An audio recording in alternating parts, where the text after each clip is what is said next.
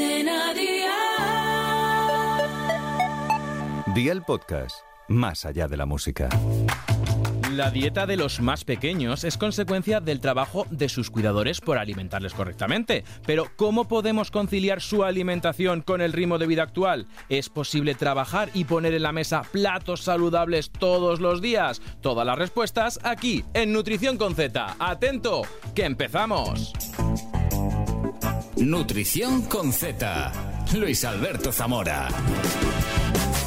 Cómo comemos hoy es el resultado en gran medida de cómo comíamos de pequeños. Y aunque esto es cosa tanto de padres como de madres, la realidad es bien distinta. Según un artículo de la revista Financial Food publicado en 2021, siguen siendo las madres las encargadas de hacer la compra y cocinar.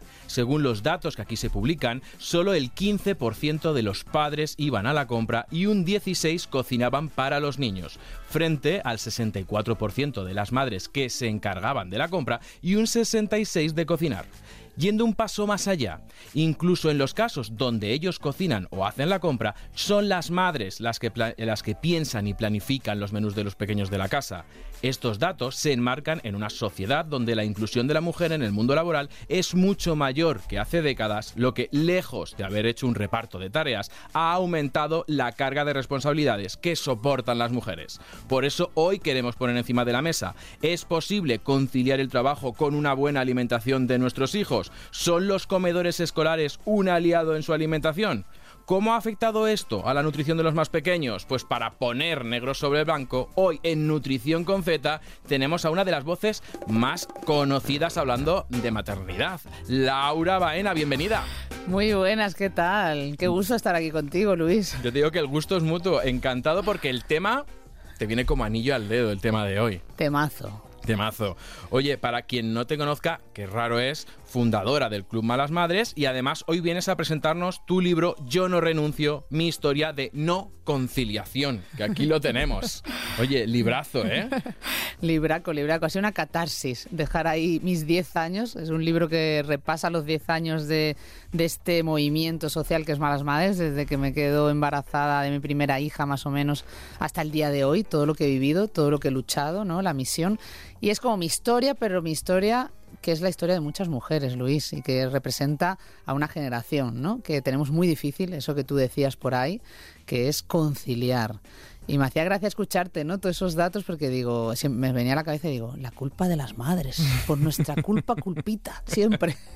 Oye, librazo, que ya digo que, que no se lo puede perder nadie, tanto ellas como ellos. Yo creo que, que, lo poco que he podido ojear ya eh, te abre los ojos. Es intenso. Eh, pero, bueno. pero es guay porque busca eso, lo que tú dices. Para mí el objetivo del libro es despertar.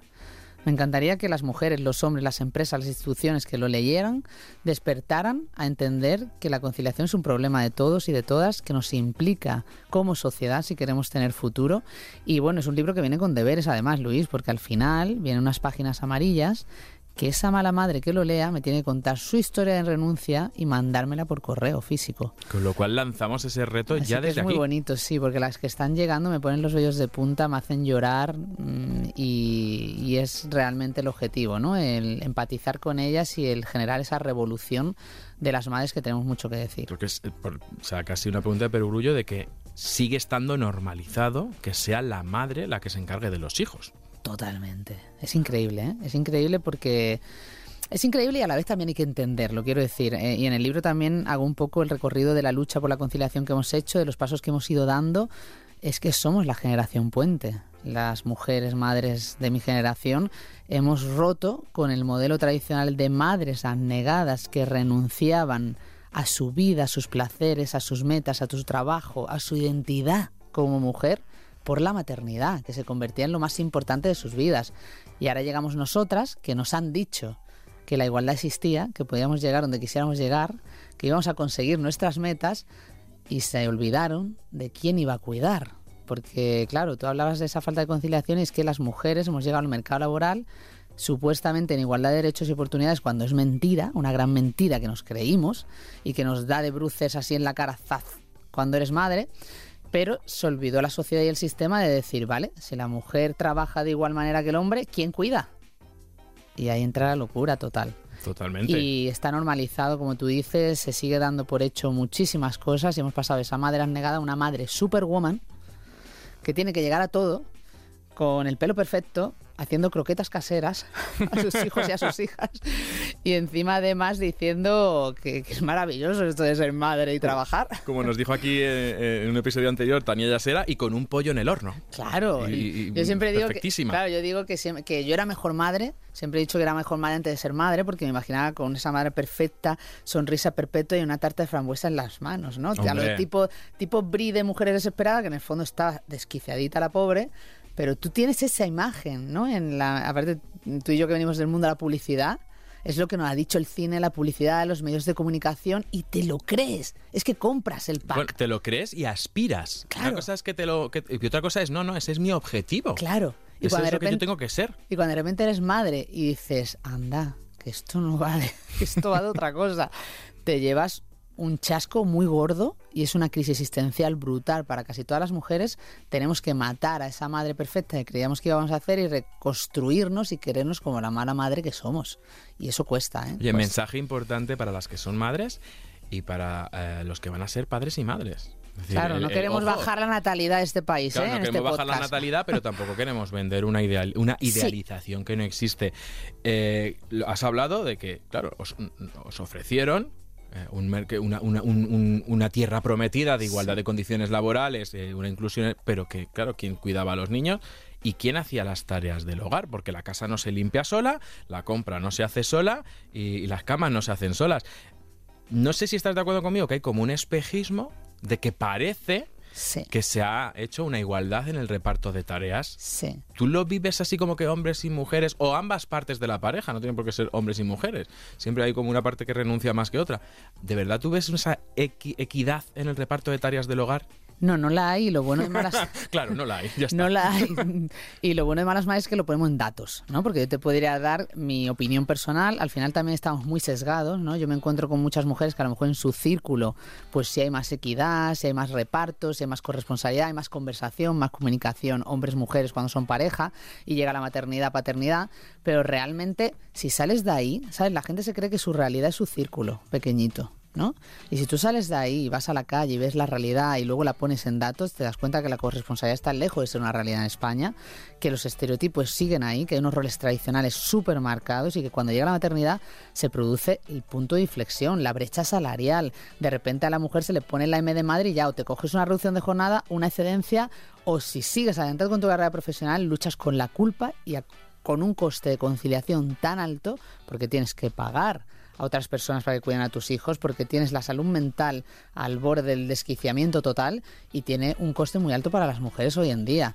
Entonces, no existe la corresponsabilidad, lo hemos puesto en datos y además en el estudio que hicimos en 2018 Somos Equipo, hicimos una división entre tareas visibles e invisibles y ahí veíamos claramente que el hombre, entre comillas, ayuda más, pero que realmente no tiene esa responsabilidad que tú decías, no, de, oye, esto es porque también es tu responsabilidad y es una responsabilidad compartida. Y si tú haces esto, no me estás quitando tarea a mí. Pero hay un, sigue habiendo una parte que es la carga mental, todas las tareas invisibles, los grupos de WhatsApp del cole, hola, eh, eh, la- los requerimientos de las escuelas infantiles, de los colegios, las citas médicas, eh, la lista de la compra, la planificación de la que tú hablabas de los menús. Eso se da por hecho. ¿Sabes? Entonces es como, encima repartimos mal. Eso no es Eso corresponsabilidad. fatal. Y amarte a mí la palabra ayudar ya me suena a, Ay, sí, sí, a naftalina. sí. Lo de es que hay que ayudar. ¿Cómo que ayudar en casa? no. Eh, en casa lo que hay que hacer es repartir las tareas. Pero también eso tiene, eh, aunque hoy nos vamos a centrar en los niños, esto tiene también implicaciones. Muchas veces es, no, yo ayudo con hacer la compra, yo ayudo a, a diseñar.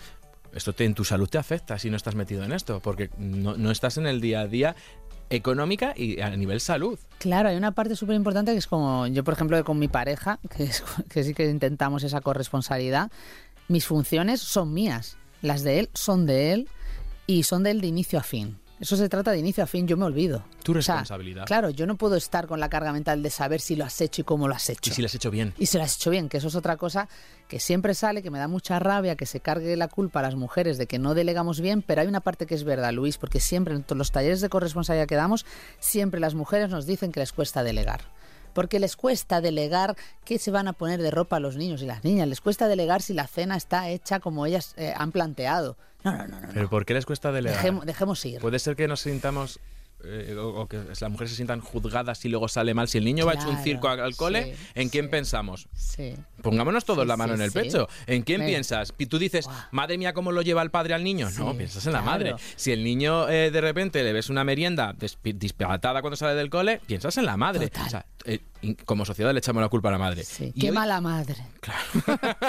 es, es más, a mí me hace mucha gracia porque yo lo vivo en mis carnes, claro. Yo desde que me he ido a Málaga a vivir, hace dos años yo vivía en Madrid y, y teníamos otra organización vital, pero yo ahora viajo. Entonces yo hoy estoy aquí porque viajo, he pasado noche fuera y entonces el padre ha ido esta mañana al colegio con las tres niñas a lo loco y es la imagen de la sociedad, de las madres del cole, de nuestra familia. Es como, qué buen padre. O sea, es un héroe. Qué joya es tienes. un héroe. Entonces, ¿qué más da si van despeinadas o vestidas mal? Ha conseguido esto. Ahora tú vas así y quedas como la madre desastre. Mira, ¿Sabes? Claro, Ya, yo, yo- se nota que no tiene tiempo.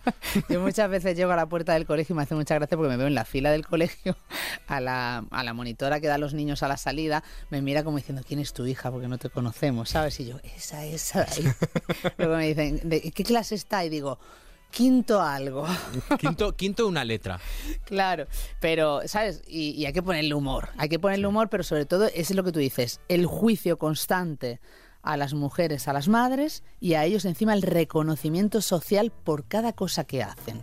Ellos son un padrazo, nosotras somos malas madres y eso lo vives, pero tienes que ir más allá de eso. Tienes Sí. que liberarte y decir, mira, llego a donde llego, lo hago como puedo y somos las mejores madres que podemos ser. Y, Por supuesto. y- y- y la, y la maternidad y el amor está en otro lado, no está en, en si van perfectas, si van conjuntadas o si van a piano por las tardes. Por ejemplo, hablo de piano. Pero es que todo esto empieza muy pronto. Es decir, uno, ¿cómo influye todo esto también, eh, este momento de transición que, espero que acabe pronto, de, de cómo repartimos esto, cómo influye, hoy quiero hablar en la nutrición de nuestros eh, pequeños, y esto empieza mucho antes de lo que empezamos. Por ejemplo, la lactancia, o sea, eso es nutrición. Total. Eh, si es lactancia natural, ahí no hay tu tía, es decir, es cosa de madres, pero también está la lactancia artificial en algunos casos, que es cosa de madres y padres, lo de hacer la- los biberones. y mira, te cuento una cosa, la lactancia materna también es cosa de padres. ¿Sabes por qué? Yo he tenido que esperar a tener una tercera hija para vivir la lactancia materna como yo quería. ¿Por qué? Porque como mi primera hija trabajaba en una agencia de publicidad, a los 16 semanas tuve que volver, estaba a una hora de la agencia a mi casa, no había posibilidad, no había un baño, no había un lugar donde yo pudiera sacarme la leche y tuve que cortar la lactancia materna bastante traumáticamente y, y no hubo opción, ¿vale? En la segunda maternidad era autónoma, me llevaba a mi bebé a todos lados, a todas las reuniones, pero a los cinco meses así, por, también por un problema de ansiedad, lo dejé. Y la tercera maternidad que llegó con la pandemia, mi querida Luchi, llegó el 27 de febrero de 2020, con lo cual imagínate a los 15 días, pandemia, pues he vivido la maternidad más libre y, y- y más consciente, ¿no? He estado 17 meses de lactancia materna, lo tuve que dejar porque ya viajaba, se me creó una mastitis, me sacaba la leche en, el, en los vagones, del, en los baños del tren, no hay cosa peor, o sea, hay más O sea, horrible no que que estar no hay- ahí no encerrada. Creo que no hay entorno menos favorable Claro. psicológicamente para, para, horrible. para, para utilizar el sacaleches que el baño de, de estos trenes de, Claro. de larga distancia. O luego te veías en grabaciones de aquí en Madrid, te veías en los estudios con el sacaleche y parecía que estabas llamando más la atención que si llevaras un pájaro en la cabeza. Entonces también esa parte de cultura, de falta de cultura, y, ¿no? y- y el Pero- permiso actual... Pero, que- una- pero de esto te iba a decir que, claro, en la lactancia materna prolongada de 17 meses con mi hija, el padre ha tenido un papel fundamental. Porque para que yo pudiera hacer lactancia materna exclusiva, y eh, exclusiva fue hasta los mm, ocho meses, eh, bueno, ¿no? Cuando ya empiezas a dar la alimentación complementaria, seis meses así, eh, para que yo pudiera dar esa lactancia materna a demanda, que es, hay muchas crisis de lactancia a los 8 meses, a los 12, la niña está todo el rato mamando para que produzcas más, eh, tenía un padre comprometido. Porque en esos ratos él tenía que comprometerse con las otras dos hijas y con las tareas doméstico-familiares. Entonces, esto era un acuerdo. Era, oye, yo estoy dando el pecho, evidentemente lo tengo que dar yo, pero para que yo pueda darlo, tú tienes que comprometerte. Con lo cual, ojo, cuidado, para una buena lactancia materna tienen que estar, si tienes pareja, comprometida. Si no, es imposible, porque es muy difícil conciliar con la lactancia materna siendo autónoma, trabajando, teletrabajando con toda la locura que hemos tenido en la pandemia. Y, luego me ibas a preguntar por. Y luego en la lactancia artificial, pues por supuesto, pueden tener más parte, ¿no? Es decir, por, ahí cambia un poco. En la lactancia artificial lo que cambia es que, claro, por las noches, pues ellos, mm, quiero decir, no se pueden levantar, porque a mí me parece, yo, los típicos noches que ya no puedes más, que la niña te está demandando todo el rato, yo le daba un codazo y decía, levántate tú. Y dice, ¿pero para qué me voy a levantar? Para traértela, porque la niña lo que quiere es la teta. Pues oye, pues sí. También. Pues también. sí. Si no tengo cuna de colecho, sí, Sí. Y la traes. Sí. Porque Bueno, a lo yo- mejor estás cada dos horas, Sí. porque tengo amigas que han sido madres recientemente y me decían, claro, nadie me explicó que las dos, cada dos horas comiendo también es por la noche, que el Sí, niño no se desconecta. Sí. Sí, no, ya lo que. Es decir, cuando tienes una lactancia materna prolongada, lo más normal por supervivencia. Yo colechado por supervivencia, básicamente. Entonces ya es como más fácil, ¿no? Te lo tomas de otra manera. Pero bueno, que el padre, si tienes una pareja, en este caso padre, eh, que te acompañe, tienes que acompañarte todo el proceso. Es que la corresponsabilidad es todo. Pero y además habías dicho, fíjate, lo del, lo del permiso de 16 semanas. Es horrible. Y ahora estaban hablando de lo que llaman el permiso para el cuidado del bebé lactante, que incluye la lactancia artificial y la natural, y eh, lo que dice, eh, creo que es anteproyecto de ley aún, Sí. eh, hasta nueve meses, Sí, bueno, una hora al día, y te la puedes dividir en dos, media y media, como entrar media hora más tarde y media hora eh, salir antes. Tanto padres como madres, ¿no? O sea, progenitores en general.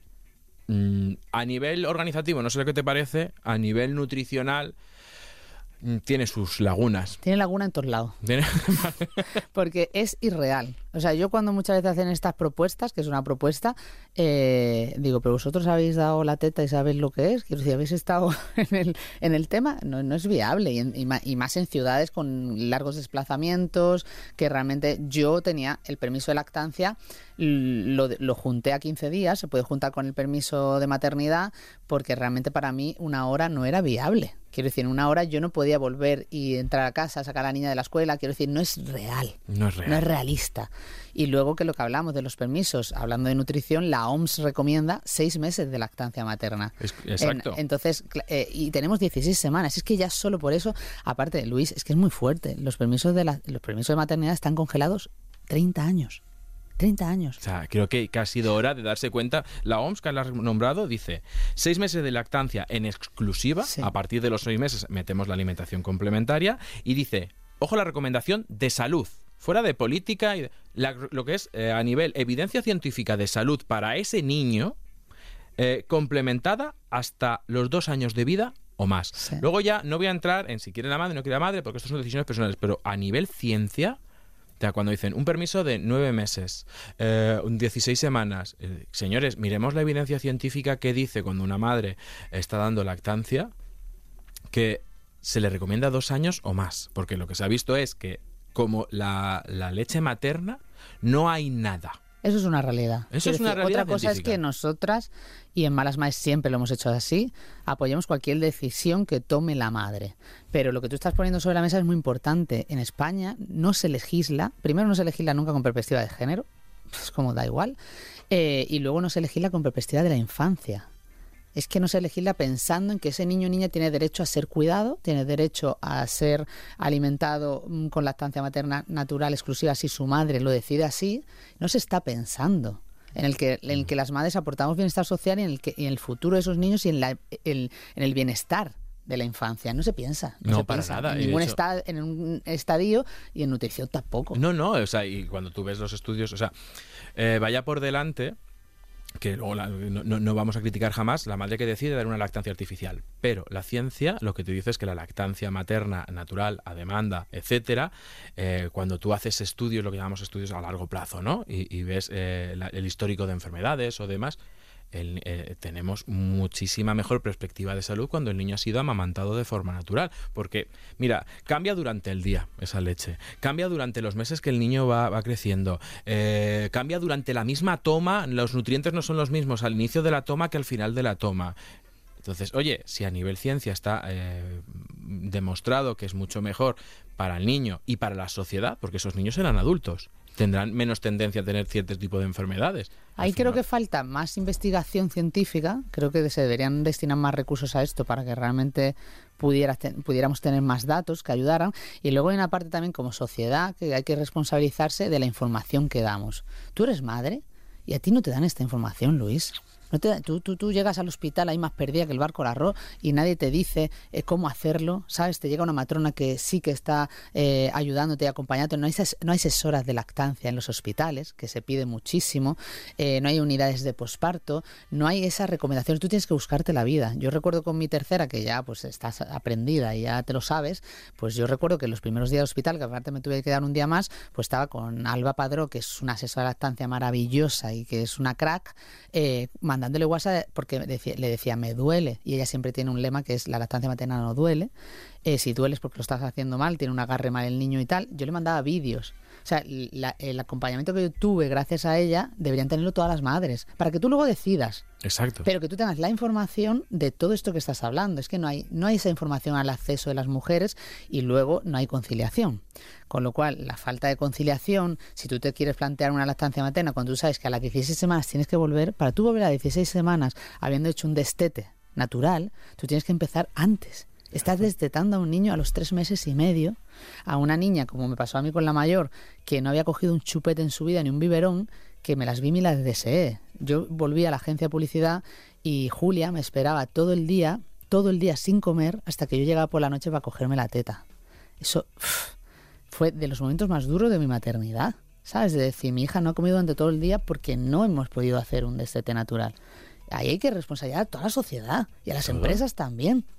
¿Dónde está el acompañamiento a la maternidad? en los primeros mil días que sabemos que, son, tan cruciales. importantes. Los primeros mil días a nivel nutricional ya sabemos que son cruciales en el niño y que determinan cómo va a ser ese, ese niño eh, en el futuro. Que siempre hablamos, hablamos mucho yo creo que nos centramos mucho en la dieta, cuando el niño empieza a comer alimentos, y nos centramos poco en la lactancia. Nos centramos poco en, en, en, todo lo importante que es a nivel nutricional y a nivel psicológico, para la madre, para el padre y para el niño. Hmm. Porque al final también es un momento piel con piel. Es, son, es decir, ya no solamente es, requiere más recursos a nivel de investigación, sino de divulgación. Y que una madre no se encuentre perdida. Me ha hecho gracia porque hace no mucho hablaba con una amiga que ha sido madre y me contaba que tenía un grupo de lactancia en el centro de salud. Sí yo jamás había escuchado lo del mm. grupo de lactancia por desconocimiento y le pregunto y dice, no, pues es, vamos una vez a la semana y nos contamos. Y entonces tenemos a nuestra matrona como guía y entre las propias madres pues se cuentan las depresiones posparto que también pueden haber, el, luchar contra el biberón pirata, que no sé si conoces el concepto biberón pirata entre pediatría. Pirata, ¿no? Lo de pues pirata, ¿no? Esto es, eh, se recomienda la lactancia natural, la mamá decide, eh, o los papás deciden que va a ser lactancia natural, pero la abuelita no, es que el ah. niño no le voy a meter un biberón. Ah. Y entonces muchas veces eso también me han contado de la lactancia, porque no es lo mismo la lactancia en una teta que en un biberón. bueno, no, diferente. no solo ahí, sí, no solo la abuela. Bueno, eh, la abuela como concepto ilustrativo. Sí, ¿eh? sí, incluso la matrona. O sea, yo he vivido, mis tres hijas han nacido en, la, en, el Hospital La Paz, dependiendo a la hora que había, la matrona que había, que tocaba. De repente, yo recuerdo con la tercera que, me, que había una matrona de guardia esa noche y, claro, una niña que está cogiendo el pecho y que te está subiendo la leche, llora. Llora porque tiene hambre, llora porque es un bebé y llora por cólicos, por mil cosas, ¿sabes? Pues cada vez que lloraba venía la matrona y decía, no quiero una ayudita ¿sabes? Te dice, no quiero una ayudita, no, no quiero una ayudita. No, quiero información. He, quiero, saber por qué esto, niño. Y me llegó a decir, me llegó a decir esta matrona, me dijo, es que no entiendo a las madres tan sacrificadas que se obsesionan tanto por dar la teta. Y es como. Un profesional de la salud, señores.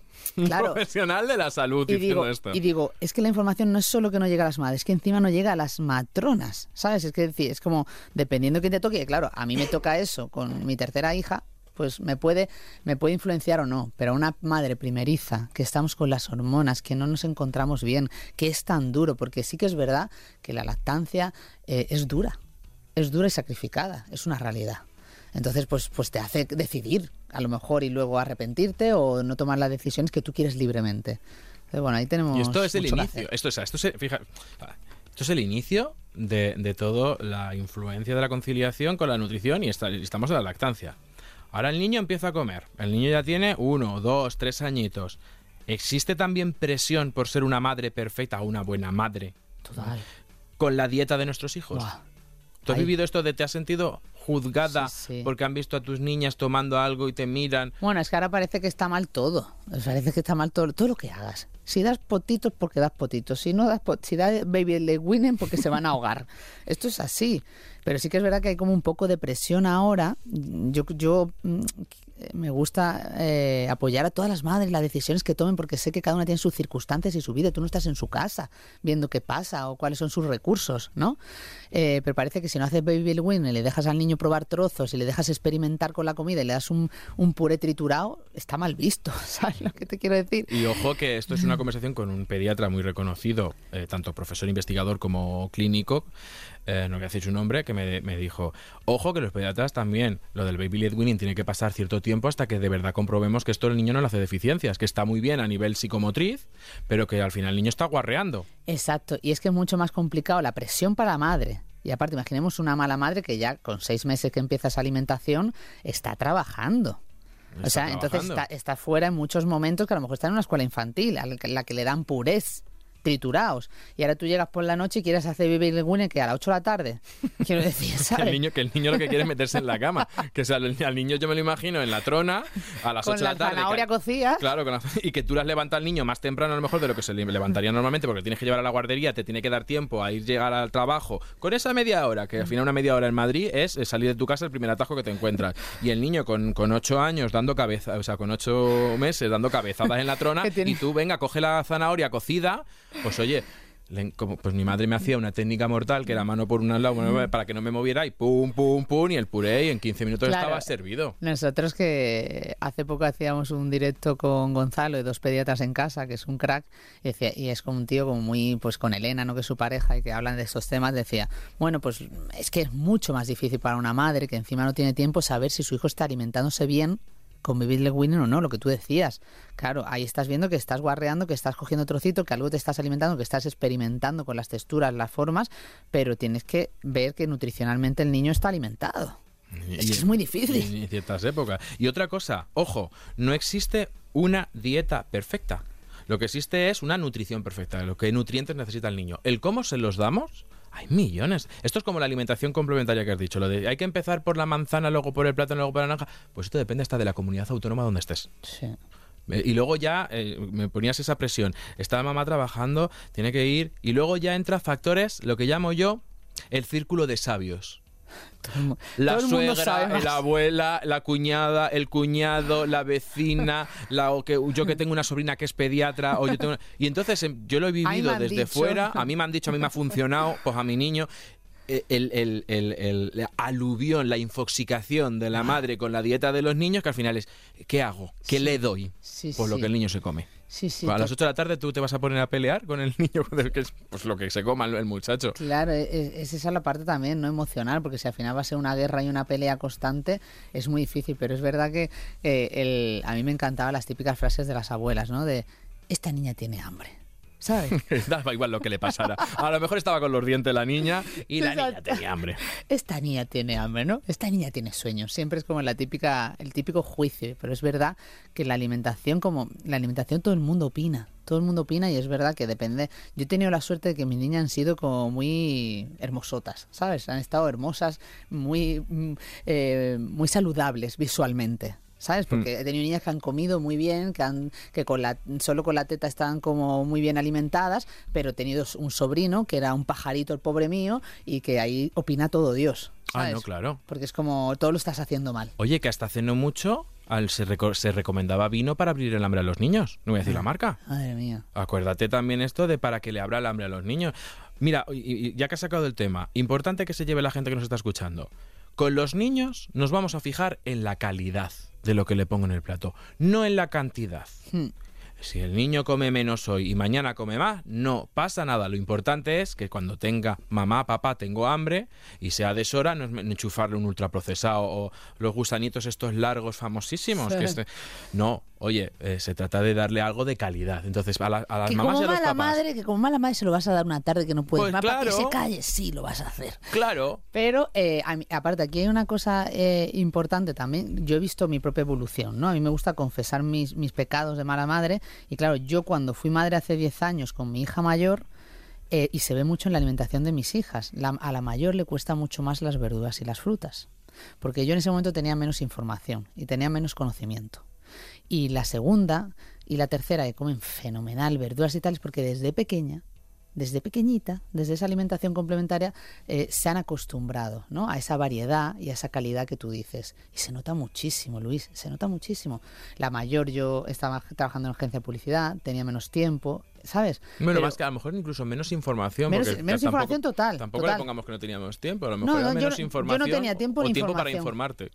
Exacto. Bueno, es que eso es un programa. claro, es, que, es que, ese, es el kit de la cuestión. No tengo tiempo para informarme. Eh, pero ese es el kit, eh, llévatelo a todo. Las madres hoy en día no tenemos tiempo para cuidarnos, no tenemos tiempo para leer, no tenemos tiempo para estudiar, para eh, crecer profesional y personalmente, no tenemos tiempo. Y evidentemente no tenemos tiempo para esa información tan importante que tú dices pero luego pues te vas informando más, el club en el Club de Malas Madres hemos hecho proyectos para ayudar en hábitos saludables a las malas madres y todo eso me ha puesto en un conocimiento básico de tampoco volverme loca, pero de decir, oye, pues voy a hacer la compra y voy a hacer la lista de la compra, pues estos productos los meto y estos no. ¿Sabes? Y, y yo he visto mucho cambio en la alimentación de mis hijas, en cómo ha evolucionado y lo importante que es esto que estás diciendo. Fíjate, sobre todo uno, por, porque me, por no volver a caer en el juego como trabajaba. Parece que la mayor. No, si trabaja, trabajo más. quiero decir, no. por eso, que, no nos llevemos a engaño. Que, pero la flexibilidad, pero la flexibilidad, ¿sabes? Al final yo ahora soy autónoma, trabajo muchísimo, pero tengo esa flexibilidad o estoy más, como teletrabajo, estoy más, más presente en mi casa. Y eso te da mm, más facilidad, ¿no? Y sobre todo también, fíjate, sacaba esto a colación porque, ojo, que muchas veces hablamos de que la dieta de los niños que, comen, que comen peor que hace décadas, que ha aumentado la obesidad infantil, el consumo de azúcar de los niños, y lo has dicho muy bien, que el problema no es ese gusanito largo que le damos de vez en cuando para que se calle, el problema también muchas veces es multifactorial. es decir, no, no, no, no, porque hemos vivido una época que echábamos la culpa a las familias ah. y por ende eh, con todo esto a las madres de es que los niños comen mal porque es que las madres, ojo, ojo. Ya no cocinan. Eh, cuidado que puede cocinar el padre. Exacto. Cuidado, que también vivimos en la época del air fryer, del microondas, que antes no había microondas. Ojo, cuidado, que esto es multifactorial, señores. Ojo, los comedores escolares. Los comedores escolares. Responsabilidades en otros lugares. Exacto. Los comedores escolares. ¿Tú piensas que ayudan? La publicidad, que se tuvo que regular y hay que regularla más. Pero comedores escolares, ¿la has sacado tú? ¿Aliado o enemigo? Claro, pues es, es un problema, ¿eh? porque muchas veces hay, hay, padres y madres que buscan con mucho cuidado y mucho ahínco el colegio al que van a ir sus hijos y no sé hasta qué punto el comedor escolar tiene puntos suficientes o tiene un, una, eh, un valor suficiente en esa decisión. ¿Sabes lo que te hmm. quiero decir? ¿Qué prima más? ¿El colegio que es o si el comedor es bueno o no? Quiero decir, creo que tenemos que darle más valor a eso, pero que además tiene que venir regulado por las instituciones. Totalmente. Estoy hablando de educación pública. Y esos comedores tienen que pasar una serie de, niveles y de pruebas y de, y de seguimiento y de análisis de si realmente están dando una buena nutrición a esos niños y a esas niñas, porque la mayoría se queda en comedor escolar. Y, y es un aliado perfecto para las madres Quiero decir, porque muchas, incluso aunque tengan jornada reducida, salen después de, que el niño haya comido. Entonces, un buen comedor escolar puede ser un gran aliado para la mala madre durante la semana. ¿Sabes? No es lo mismo organizar las cenas que organizar comidas y cenas. Exacto. Es muy complicado e incluso hoy en día, económicamente, que siempre ha sido una barrera el comedor, no sé yo ya, como está la cesta de la compra, si es más barato, el comedor que la cesta la compra. También. Y ojo con el tema de comedor. Eh, mira, es verdad mm, que, lo que dicen es que las dietas tienen que venir firmadas para un dietista, por un dietista nutricionista, ¿no? Para que sean equilibradas y demás. También yo he visto las planificaciones de algunos colegios.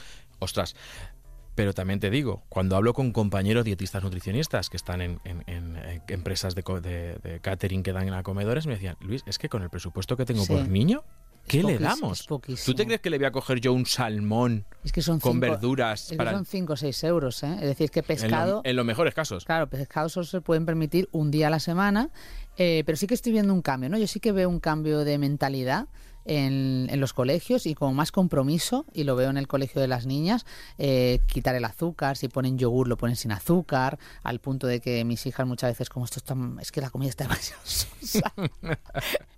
Eh, luego si dan no prohibir, ¿no? Lo que hablábamos antes, no prohibir y de repente, pero si hay un día que hay una hamburguesa, pues es como un día especial, que de repente por algo le dan algo más especial en el comedor. Eh, priorizar las meriendas, incluso imponer, entre comillas, que las meriendas sean todos los días fruta y a lo mejor un día un poco más flexibilidad, porque también eso. No, lo que están haciendo no es prohibir ni no prohibir, es dar a, Recomendaciones. cada alimento su lugar, que es lo que Hmm. tiene. Y luego, pues oye, incluso me decías, no, es que la madre... sa-". Incluso una, una madre que decida que el niño se queda a comer en el comedor, aunque ella pueda recogerlo porque sale antes, pero así aprovecha para hacer otras cosas. Hombre, que hombre. también, señores.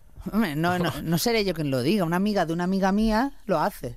Pero es que, hombre, o sea, eh, eh, que, que muchas veces la doble moral, es decir, no, como vas a dejar en el comedor si puedes comer en casa? Bueno, luego lo apuntas a fútbol o, o a piano o a otras cosas para quitártelo muchas veces Seguramente medio. esa madre que decide llevar la- eh, tener ese tiempo lo usa para cosas importantes, aunque sea solo ya para su salud mental. Es lo que te iba a decir, aunque sea para estar en el sofá, eso también para mí es importante, Exacto. el descanso. Ojalá, ojalá fuera para eso. Eso sí, solamente para que no llevemos un tip.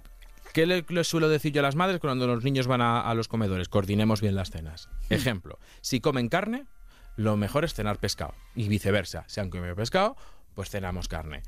Intentemos exigir que dos o tres días haya legumbres en el cole. Dos o tres días. Que lo de las legumbres a los niños se les está olvidando. Y además, que también luego a nivel eh, organizativo, mm, una olla express y unas lentejas se tarda ocho minutos en hervir. Con lo cual, el día que comen legumbres, porque para cenar es más complicado, eh, la cena es pescado. La legumbre sustituye a la carne. Y esos dos, tres, ya con eso te sirve para coordinarte tú las cenas. Es decir, ¿qué has comido? Carne, pescado. ¿Qué has comido? Pescado, carne. Siempre llega el día que tu hija te dice, mamá, que hoy me han puesto lentejas. Bueno, pues otra vez, no pasa nada.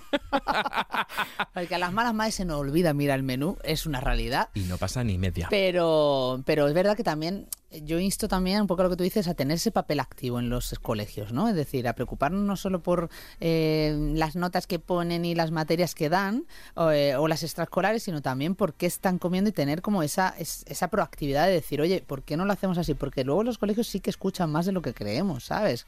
Que están abiertos. Si tú vas con educación y con propuestas mm, interesantes, no te van a decir que no, ¿sabes? Lo van a ver. Hombre, te pueden decir eso que dicen de que el presupuesto es justo y damos a lo que damos.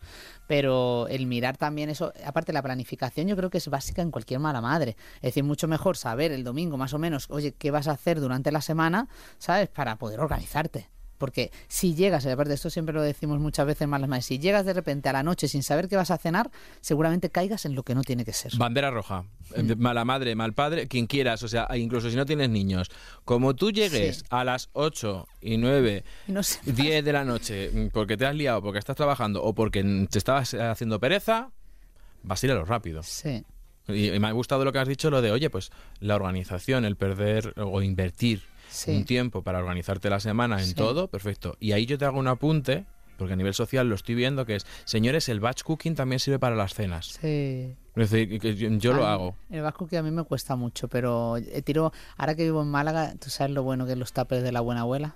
Mm. Aparte es que lo atesoramos. Claro. lo atesoramos. eso, eso, El domingo- el Que domingo- se quite cualquier comedor con un tupper de la abuela. El domingo llegó mi madre con dos, te he traído dos tapes, hija mía. Y es como, pero todavía no te has comido aquello que te di. Y digo, no, mamá, eso está ahí para un día de, de Eso es. Como antiguamente la mousse de chocolate en mi casa, que se decía, no la compro porque os la coméis. Lo mismo. El es verdad que es que la comida de... Como la comida de, de- de- de tu madre Oh, y de tu padre. ¿eh? abuelas. Y los abuelos, que juego cuidado también. Abuelos hay menos. Creo que habrá más abuelos en la próxima generación. Seguro, pero también es verdad que yo, yo es que como vengo, yo vengo de Castilla-La Mancha y yo he vivido en una familia matriarcal toda la vida. O sea, yo vengo de Yo dos también. abuelas muy potentes, donde quien mandaba eran ellas, con En todo, lo que- ¿eh? En todo, en todo. En lo económico también. En todo. De hecho, el negocio era de mi abuela, que ya vivía de ello, y luego tuvo siete hijas, con Ahí lo cual lo es mi madre y seis hermanas. Entonces, yo he vivido toda la vida y la que manda en mi casa, mi casa, pese a mi padre, es mi madre. Entonces, yo solo he vivido. Por decir, que también he visto cocinar a mi padre y también el hombre sabe hacer mis cositas hijas, mis hijas dirán, ay, me ha traído un tupper de mi padre, porque en, en mi casa cocina él. Y, y es más, cuando me ven a mí aparecer por la cocina, mamá, ¿qué estás haciendo aquí? Peligro. ¿Te gusta la cocina? ¿Te gusta cocinar? Eh, no, no me, nunca me ha gustado especialmente. Eh, cuando éramos pareja no teníamos hijos, sí que hacía algunos pinitos de algunas recetas de mi madre, pero sí que es verdad que a la hora de repartirnos las tareas, como yo soy más de, mm, sí, lo confieso, me relaja limpiar, esto lo sabe la gente que me conoce, sabe que es verdad. O sea, yo cuando estoy estresada a mí me relaja organizar, limpiar, tener todo ordenado y limpio, y a él les relaja cocinar. Entonces, como, bueno, pues dentro de lo que hay, ¿qué es lo que más te gusta o lo que tú brillas? O lo que, lo que- o lo que menos te importa hacer. Dentro que hay cosas que no nos gustan a ninguno de los dos y hay que hacerlas. Pero yo prefiero organizar, ordenar las lavadoras, eso a mí me gusta, eh, gusta entre comillas, y a él le gusta más la cocina. Entonces, bueno, pues hemos dejado cada parcela. También yo ahí somos como muy de no juzgar cómo lo haces. Vale, yo he llegado a comerme recetas de mi pareja bastante chungas, ¿eh? Un beso para tu pareja. Pero lo he aceptado y he dicho, bueno, tampoco está tan mal. ¿Sabes lo que te quiero decir? ¿Qué prefieres? ¿Comer? O, o hacer de comer. Entonces, y, y él pues con la práctica ha aprendido y a día de hoy pues hace unas cositas muy ricas. Hombre, es que, que la práctica hace al maestro, es decir, Exacto. eh, el meterse a la cocina, y a mí me encanta cocinar también, yo, yo, estoy, yo estoy con tu pareja, a mí lo que me relaja es cocinar. A Y amor le ponéis, ¿no? Que es lo le importante. pones interés. Yo al principio, pues como se dice en mi tierra, hacía cada Juan Leonardo, que, que eso, ah, o sea, de cosas de decir, de yo mirar y decir, ¿cómo se están comiendo esto? Pero si estas lentejas no son lentejas, esto es turrón de Gijona, porque están todas pegaditas porque he echado menos agua de la que debo. Exacto.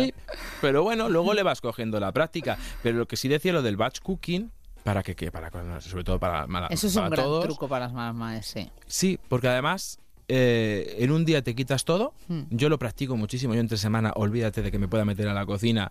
Y es verdad que me cuesta delegar y no quiero que nadie se meta en mi cocina, porque la, mi cocina es mi reino, Sí. como nutricionista que soy. Pero la olla express o dos ollas express que yo tengo, eso se ponen las dos a la vez mientras Queremos a Luis. Alberto en nuestras casas ahora. Claro, te pones allí como Nacho Cano, dos manos cocinando y te dejas toda la semana. ¿Problema que me estoy encontrando con el batch cooking en la gente? Cuidado porque no todo aguanta siete días. Mm. Entonces, dos truquitos. Cómete primero lo que menos aguanta, tipo pescado pollo, pues lo que es pollo a la plancha y demás, o los pescados, lo que o congélalo. Exacto. O sea, no todo va a la nevera. Es, yo de lunes a martes, miércoles lo tengo en la nevera, jueves y viernes están en el congelador. Entonces, a mitad de semana cambio lo de la congeladora a la nevera y ya tienes el batch cooking eso. Exacto. Cenas incluidas, porque si no, levanto el teléfono, mira que soy nutricionista, pero yo, malnutricionista, levanto el teléfono y llamo. Y no llamo a... ¿Me puede traer usted un brócoli? No, ¿Te imaginas? que estaría Eh, guay, pero no. Una vez a la semana, las malas madres tenemos institucionalizado la noche de la pizza y la peli. Eso es así. Qué bueno. Hombre, los sábados, pizza, peli y no se bañan los niños ni a las niñas. Hombre, pero, eh, el plan de los sábados. pero, pero eso es una fantasía y de, la- de mí se ríe la gente porque los domingos no quedo. Porque dicen, no, los domingos, pero mm, es que a mí me estresa quedar los domingos y yo no me quiero imaginar una familia con además con niños que el domingo bañalos, prepara las mochilas, mamá se me ha olvidado, papá se me ha olvidado la cartulina, etcétera. Es verdad, los domingos por la tarde nos- a mí me cuesta mucho quedar, ¿ves? Claro, tú- Yo necesito mi organización. Sí. Necesita que los niños Planificar. corran por casa, Sí. que se maten si quieren y, y el no quiero hacer nada. Sí. Y eso, señores, es importante. Y en nutrición, eso que me has contado de que habéis institu- institucionalizado el día de la peli pizza, perfecto. Sí. Quien dice pizza dice lo que tú quieras, lo que más mira, te guste. mira el buen padre como ese, ¿eh? porque compra la masa, él la hace. El buen Cuidado. padre la hace. es que esto ya... Y compra, y compra la masa, eh, hace, eh, compra dos masas, una integral y una normal. La, la integral nos la comemos normalmente nosotros, pero a las niñas también le está gustando. Pero que- quiero decir, dentro de cabe, aunque es una pizza y es muy rápido de hacer y la hace con las niñas y es un plan divertido, eh, aunque le eches cosas chungas, pero se las estás echando tú. ¿Sabes lo que te quiero decir? Estás viendo el jamón cocido, el jamón que se lo echas tú, estás viendo el tomate que tú le echas y creo que eso, no sé, tú eres el experto, es mejor, ¿no? Que el que viene ya preparado. A ver, ¿Qué? ¿Cómo lo ves? mejor o Di la peor. verdad. Te digo la verdad. No, no es Depende mejor. de cuántas veces lo hagas. No, una, es vez, decir, a, una vez es- a la semana. Claro, es decir, para una vez a la semana, oye, no te da tiempo a comprar el jamón cocido extra tal y tienes el de- que has comprado corriendo sin darte cuenta el de fiambre de York, que al final pues es lo que es. Pues chicas, una vez a la semana. El problema de esto es que eran todos los días. Te Entonces, queremos, Luis. Es que claro, es que quitémonos también esa losa que yo creo que llevamos nutricionalmente en los hombros, que hemos hablado antes de la perfección nutricional Sí. Que además que lo voy a repetir siempre está cayendo actualmente al mismo hombro señores eh, a mí me acuerdo una vez que me dijeron eh, por la calle, te vi en una hamburguesería muy conocida de comida rápida. Y fue, sí. Y y además es que me acuerdo, porque fue tal día, tal día. Yo me acuerdo de ese día que venía de viaje, llegaba a casa, no tenía nada de compra porque venía de estar mucho tiempo fuera de casa y dije, pues paramos aquí, nos comemos una señora hamburguesa con todos sus complementos y tal. Y no pasa nada. Entonces, esto es mejor o esto es peor. Ah, lo puedes comparar a nivel nutricional y decir esto es mejor o esto es peor, pero luego decir, lo, si fuera malo, no se vendería. Entonces, el problema es la frecuencia que tú haces ciertas cosas. Entonces, también, señores, lo que hemos dicho antes, el niño llora un día, le das esa gusanito largo, no pasa ni media. Aceptamos leche con galletas como cena de vez en cuando. Eh, oye, es que yo también lo hago, llegar a las 10 de, la noche. no eres mala madre si una noche no le has dicho leche con galletas. Pero bueno, leche, leche y claro, no, no habrás hecho yo por pereza lo de hoy ceno fruta y un yogur o el lo que haya en la nevera o la famosa. Yo tengo una caja con embutidos y es como lo típico que te van regalando embutidos. Tal, lo tienes ahí, pues la noche los embutidos. El problema es que es, si el, un día no leche con galletas, el día siguiente es el siguiente un embutido, luego viene el día de pizza peli que no hay que saltársela. Al día siguiente no me ha dado tiempo, llámate aunque sea un sus. Ese es el problema cuando me preguntan esto es mejor o peor. Sí. y que luego hay semanas desastre y semanas perfectas. Exacto. Que lo de no, es que solo un día pizza peli. Hay semanas que van a ser dos y hay semanas que a lo mejor no va a haber porque ese fin de semana estás viajando. No es verdad, a mí también me dice la gente, porque yo siempre, es verdad que yo me cuido mucho la alimentación y aparte soy una persona que no me gusta, no soy de cosas dulces, o sea, no, no, no tengo como esos caprichos porque no tampoco me gusta. Pero yo lo, digo, sí, pues salgo a correr, salgo a correr, me, me cuido la alimentación, pero yo mi cerveza los fines de semana no me la quites, yo necesito tomar mi cervecita, ¿sabes? Pero soy consciente de que es algo extra. ¿Sabes lo que te quiero Y sabes lo que es y que no aporta nada a, nivel interesante. O sea, no la defiendes, la tomo por placer. Exacto. Y, porque estás a gusto con tus amigos y estás en un momento de ocio. Exacto. ¿Sabes? Pero no, pero sabes que no es parte del día, que si ya te ves tomando la cerveza todos los días, pues a lo mejor tienes que revisarte. Es, verdad que con el, con el alcohol la recomendación es cero gramos, porque es mm. lo que es, pero que al final, oye, si no es la norma, pues cuando, cuando viene esa, se me acercan, yo te digo, tristemente, más padres, más madres que padres, esto es mejor que esto, estos quesos que es así, es mejor, es esto, y yo siempre digo, ¿cada cuánto se lo vas a dar? Exacto. No, es que hoy tengo un cumpleaños y como lo hace ilusión se lo voy a comprar el que más le gusta al niño. Ah.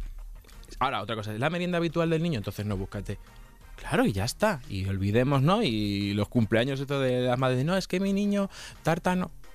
Basta todo. Deja al niño que coma tarta. Preocúpate del resto de días. Exacto. Es como, qué preocupación algunas, ¿no? Algunas familias de, ah, estás dando bocadillo de nocilla en el cumpleaños infantil o chuches. Sí, es un día. Y es un cumpleaños. Exacto. El problema es dárselo cuando no es un cumpleaños. Sí. El problema es cuando se puede. Oye, ¿tú crees que este sentimiento de culpa a día de hoy también se da entre los padres? No. Yo me la esperaba la respuesta. no, porque creo que además en esta respuesta hay que generalizar. Quiero decir, de nada sirve que digamos algunos padres ya porque es real. Quiero decir, hay padres comprometidos en la crianza, hay padres comprometidos en la alimentación de sus hijos y de sus hijas, cada vez son más parte. Es más, desde Malas Madres la asociación siempre queremos que los padres se sientan llamados a estos temas eh, por derecho y por, y, por disfrute también, no por obligación. ¿Sabes lo que te quiero decir? Por responsabilidad. Y, es verdad que estamos avanzando y sería mentira decir que no. Pero eh, en general no. En general, la, culpa. La media es no. Y sobre todo porque a lo mejor ellos sienten responsabilidad pero no lo convierten en culpa. Es decir, la culpa es algo tan interiorizado de las mujeres que aparte nos persigue desde la infancia a las niñas con cada cosa que hacemos y cómo nos sentimos. Es como nos ponen la mochila de culpa cuando te dan de tu bebé en el hospital y, gestionarla es muy difícil, ¿no? Yo, yo aquí siempre, eh, siempre me acuerdo mucho de Laura Rojas Marcos, psicóloga amiga, que hice un podcast con ella sobre la culpa y ella tiene un libro que se llama Sentimiento de culpa y siempre habla de que, bueno, Laura, hay una culpa buena y una mala la, culpa normalmente es mala, pero hay una culpa buena que es la que te hace tomar acción y convertirla en responsabilidad, ¿no? Y decir, oye, esta culpa, ¿por qué me estoy sintiendo culpable aquí? ¿Hay algo que yo pueda mejorar? ¿Hay algo que pueda cambiar? Bueno, pues revísate también. Revisa por qué te estás sintiendo culpable. Seguramente la mayoría es social, cultural, por toda la presión que tenemos las mujeres, pero si hay algo de esa culpa que tú crees que puede tocarse, y hablamos hoy a nivel de nutrición, pues vamos a intentar mejorar. Siempre hay un, eh, una mejora posible, ¿no? Entonces ahí pues es bonito también escucharla. Pues mira, con esta reflexión de la culpa que se convierte en, en acción y sin estrés, ¿no? Es decir, Sí. que te moviliza a mejorar. Bastante hacemos con lo que tenemos. Pues eso basta- siempre. exacto, bastante hacemos con lo que tenemos muchas veces, igual a nivel nutricional y con la inflación más. Laura, ha sido un auténtico placer. Oh, es verdad que decía, ya ha acabado esto. Yo creo que, que quien nos haya escuchado se ha llevado un montón de energía y, y- y creo que va a afrontar la nutrición y esta es tu casa. Cada vez que quieras venir, tienes las puertas abiertas. Muchísimas gracias. y yo ya soy fan tuya incondicional. Me ha encantado. Muchas gracias. Espero que hoy algo hayas aprendido. Muchísimo. Pues oye, encantado. Y a vosotros que nos estáis escuchando, hoy hemos aprendido que la educación nutricional de los niños es cosa de cualquier tipo de progenitor y cuidador. No es solo cosa de madres. Para poder hacer más llevadera esta educación, el batch cooking o cocinar un día para toda la semana puede ser de gran ayuda. Eso sí, hay que planificar qué comemos primero según aguante más o menos tiempo en la nevera sin estropearse. Empieza por alimentos como el pescado o el pollo y si no es posible, congelar es la solución. A la compra, mejor ir bien planificado con una lista de lo que vamos a necesitar para evitar caer en esas ofertas o alimentos superfluos que no son innecesarios, que lo que no se compra no se come. El comedor escolar, una gran ayuda en la alimentación y en la educación de nuestros hijos, siempre y cuando las cenas estén coordinadas con lo que han comido. Si han comido carne, cenamos pescado y viceversa. Y observa que al menos dos o tres días hayan comido legumbres. Ese día cenamos pescado. Y sobre todo, no te estreses, no existe una dieta perfecta. Existen muchas formas de dar a nuestros hijos de comer los nutrientes que necesitan, incluso con algún día extra, como algún dulce, cenar fuera de casa o pedir pizza. Y si necesitas más ayuda, aquí estamos para poco a poco hacerte tu alimentación más fácil y llevadera. Os esperamos en el próximo episodio. Y hasta entonces, salud y buenos alimentos.